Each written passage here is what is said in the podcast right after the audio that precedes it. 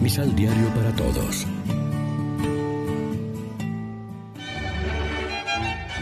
Proclamación del Santo Evangelio de nuestro Señor Jesucristo, según San Marcos.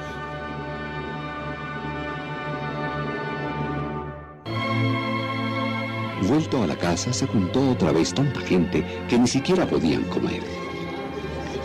Al enterarse sus parientes de todo lo anterior, fueron a hacerse cargo de él porque algunos incluso decían, Se ha vuelto loco. Lección Divina Amigos, ¿qué tal? Hoy es sábado 23 de enero y a esta hora, como siempre, nos alimentamos con el pan de la palabra que nos ofrece la liturgia.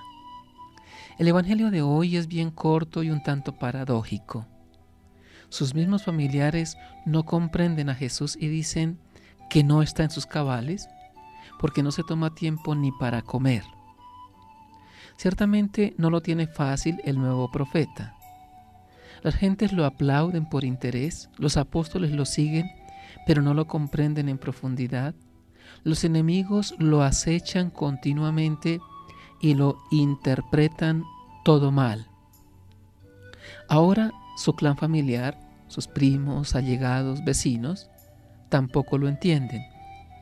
Además de su ritmo de trabajo, les deben hacer les deben haber asustado las afirmaciones tan sorprendentes que hace perdonando pecados y actuando contra instituciones tan sagradas como el sábado.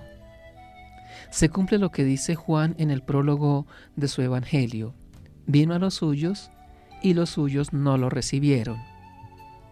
Algunos lo aplaudieron mientras duró lo de multiplicar los panes, pero luego se sumaron al coro de los que gritaban crucifícalo. También en el mundo de hoy podemos observar toda una gama diferente de reacciones ante Cristo, más o menos como entonces, desde el entusiasmo superficial hasta la oposición radical y displicente.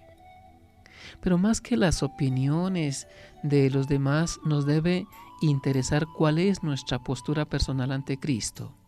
¿Lo seguimos de verdad o solo decimos que lo seguimos porque llevamos su nombre y estamos bautizados en Él? Seguirlo es aceptar lo que Él dice, no solo lo que va de acuerdo con nuestra línea, sino también lo que va en contra de las apetencias de este mundo o de nuestros gustos. Si es el maestro y profeta que Dios nos ha enviado, tenemos que tomarlo en serio a Él como persona y lo que nos enseña. Y eso tiene que ir iluminando y transformando nuestra vida. Reflexionemos. Las palabras de Jesús que exigen radicalidad y compromiso nos llevan a considerarlo como fuera de sí. Oremos juntos.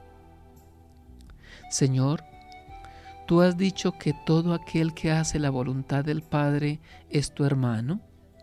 Danos la gracia de saber acogerte con fe y llegar a formar parte del reino. Amén.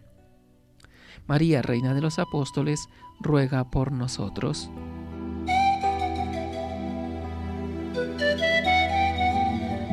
Complementa los ocho pasos de la Alexio Divina adquiriendo el emisal Pan de la Palabra en Librería San Pablo o distribuidores. Más información www.sanpablo.co Pan de la Palabra. Vive la reflexión.